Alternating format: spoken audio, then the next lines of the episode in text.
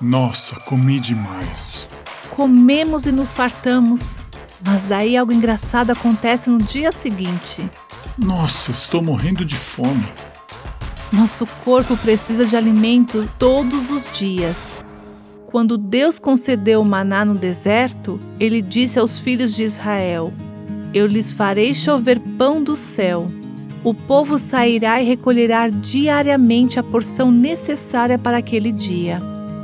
Cada pessoa tinha que recolher seu próprio maná e não podia guardar nenhum pedaço para o dia seguinte, exceto no dia anterior ao sabá.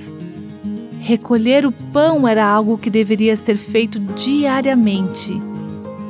Isso é uma imagem da nossa relação com a palavra de Deus.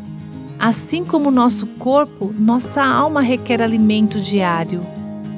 Não posso me tornar uma mulher que Deus quer que eu seja se não estiver passando tempo com Sua palavra todos os dias. A nutrição do dia anterior não é o suficiente. Eu preciso de alimento fresco hoje.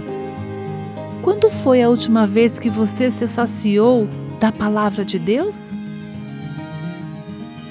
Você ouviu Buscando a Deus com a Viva Nossos Corações.